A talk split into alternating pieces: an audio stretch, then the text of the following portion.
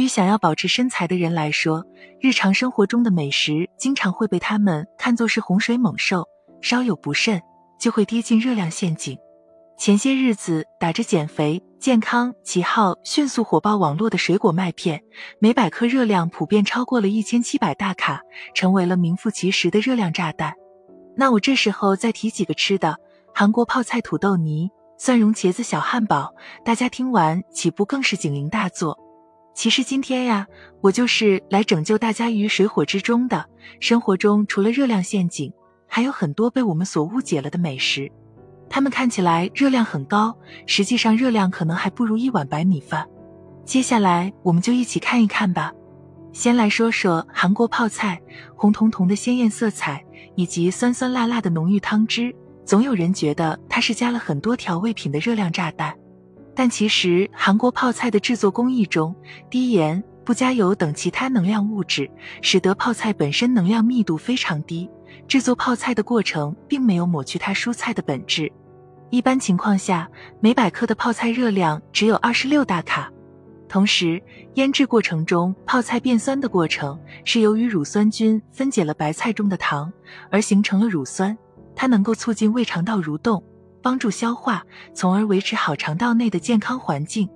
土豆更是一直被误解的一种食物了，只是因为它的淀粉含量多些，大家就觉得碳水化合物的热量一定很高。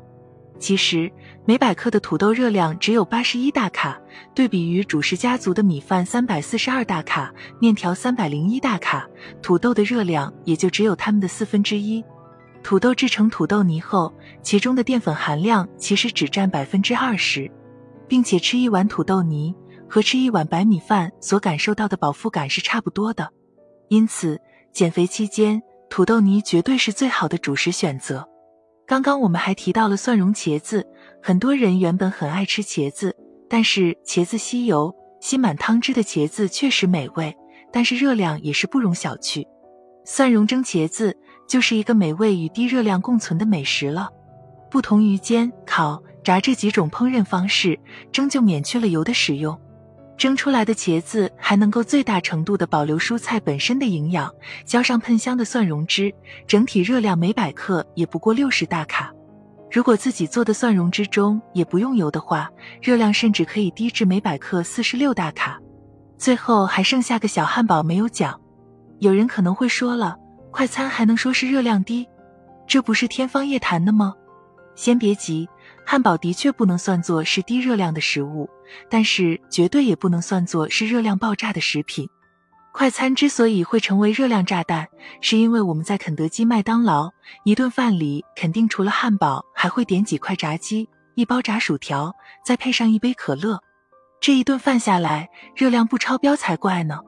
但是单纯吃一个汉堡作为一顿正餐来说，热量甚至低于单纯吃一顿寿司。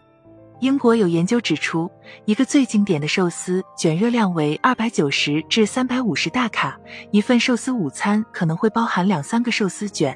如果寿司卷中有添加蛋黄酱，热量还将更高。对比麦当劳最普通的汉堡包，热量为二百四十九大卡，麦香鱼汉堡为三百三十九大卡，巨无霸为四百九十八大卡。